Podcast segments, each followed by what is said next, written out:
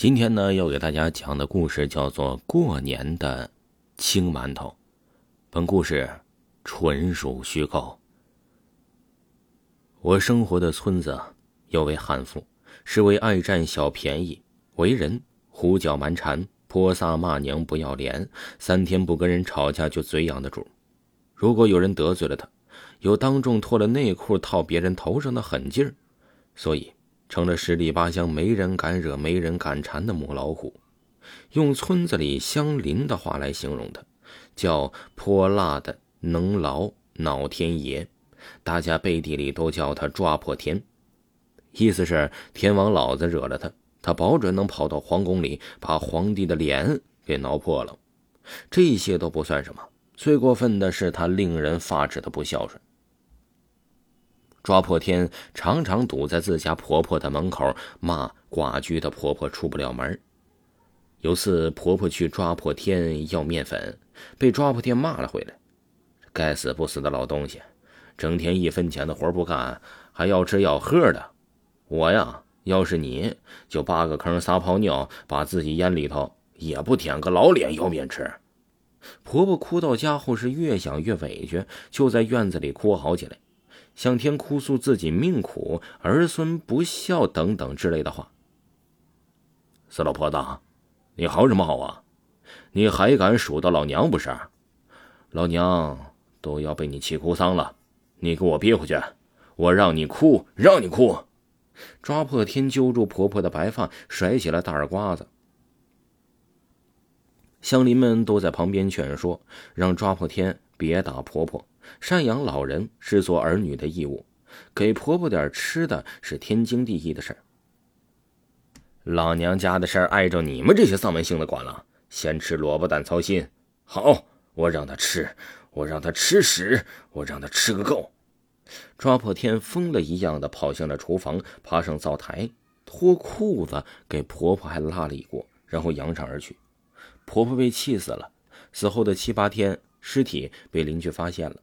尸体还保持着想要爬上床却没有爬上床的姿势。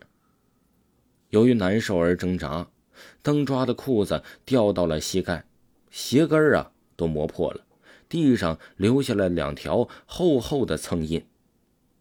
肚子浮囊的像充气的面袋子，脸如紫茄子一样黝黑泛紫，满身的长尾巴，红头白蛆蠕动，满屋子绿色苍蝇乱飞。不管怎么形容，婆婆是惨死了。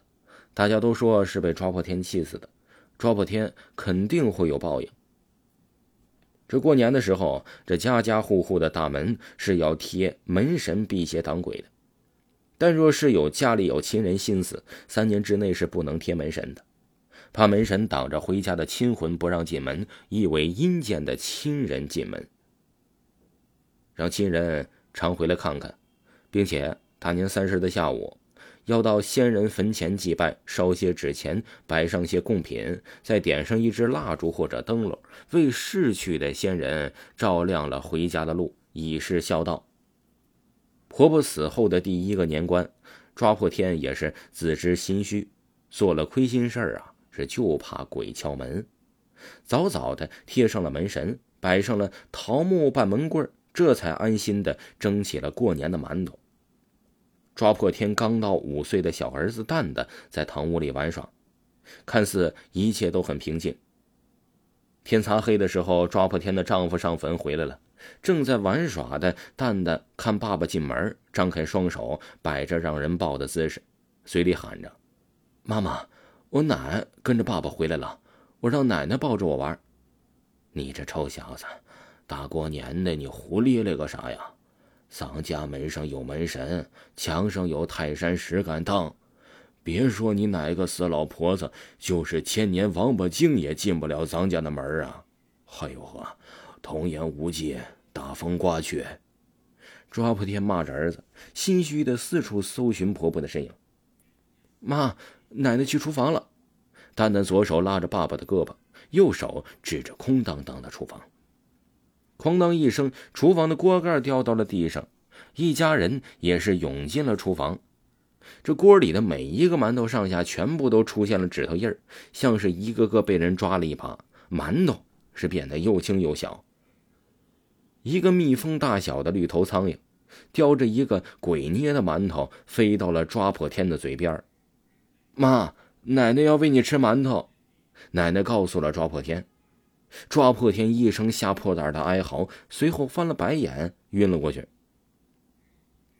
在大年初一的雪地里，一个披头散发、光着身子的疯婆子拿着一个鬼捏的青馒头，这见人就喊：“妈，你吃！妈，你吃！”百善孝为先，万恶淫为首。勿以善小而不为，勿以恶小而为之。人活天地间，孝字立当先。抬头三尺有神明，人在做，天在看。